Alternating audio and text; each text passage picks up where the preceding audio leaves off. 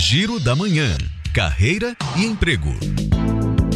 Inscrições para o processo seletivo de novos conselheiros tutelares são prorrogadas em Lauro de Freitas. O prazo termina hoje, são cinco vagas disponíveis e os interessados não precisam mais comprovar atuação na área de infância e adolescência para concorrer. Para participar, basta comparecer ao saque municipal localizado no Shopping Passeio Norte, das 2 às 5 da tarde, com documentação de identificação, ficha de inscrição preenchida e uma foto 3x4. O Google abriu inscrições para 120 mil bolsas integrais para cursos profissionalizantes em tecnologia. As vagas são para quatro cursos online: análise de dados, gestão de projetos, suporte de TI e design. Os interessados precisam ter no mínimo 25 anos.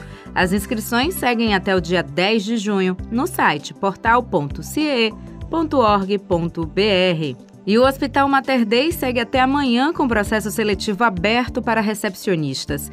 É preciso ter ensino médio completo. Os detalhes no site do hospital. Juliana Rodrigues para Educadora FM.